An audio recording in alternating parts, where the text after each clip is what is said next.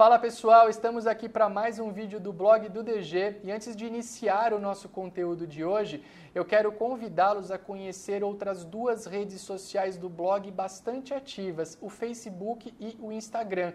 Basta vocês procurarem por blog do DG e nos encontrarão. Temos posts diários, vários temas interessantes e certamente esses temas ajudarão cada um de vocês a melhor entender o que se faz num cartório, como chegar a essa profissão. Muita gente me pergunta o seguinte, Arthur, dono de cartório tem aposentadoria? Você vai ter uma aposentadoria bacana quando você encerrar ou chegar ao fim da sua jornada profissional?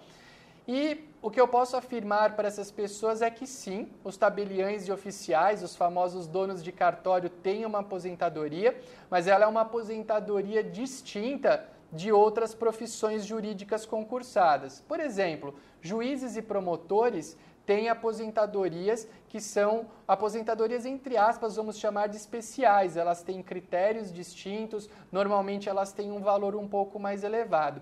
Já os tabeliães e oficiais, eles têm aposentadoria, mas eles contribuem normalmente para o INSS como outro profissional qualquer a sua aposentadoria será uma aposentadoria via INSS. Recomendo que vocês leiam a Lei 8935 para ver a base legal disso que eu estou afirmando. Existem alguns funcionários ainda de cartório chamados estatutários que estavam num regime previdenciário pré-Lei 8935 que ainda têm a possibilidade de obter uma aposentadoria um pouco melhor por órgãos previdenciários distintos do INSS.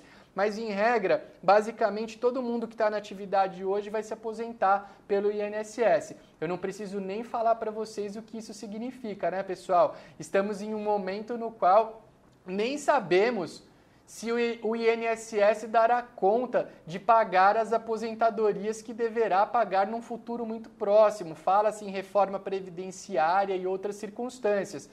Portanto, o que eu posso dar de conselho a quem almeja entrar na atividade notarial é o seguinte: você quer entrar na atividade, sabedor que vai se aposentar pelo INSS com uma aposentadoria não muito alta e também não tão garantida, faça uma previdência privada ou faça investimentos financeiros ou imobiliários que equivalham a uma aposentadoria, porque lá na frente você certamente estará mais garantido quando resolver descansar e curtir a chamada boa idade. Esse era o nosso conteúdo de hoje. Se você gostou, eu peço para deixar seu like, deixar um comentário aqui avaliando o nosso conteúdo e também se tem sugestão de outros temas e também para compartilhar esse vídeo com os seus amigos e contatos, pois me ajudará bastante no propósito do blog. Um grande abraço e até a próxima.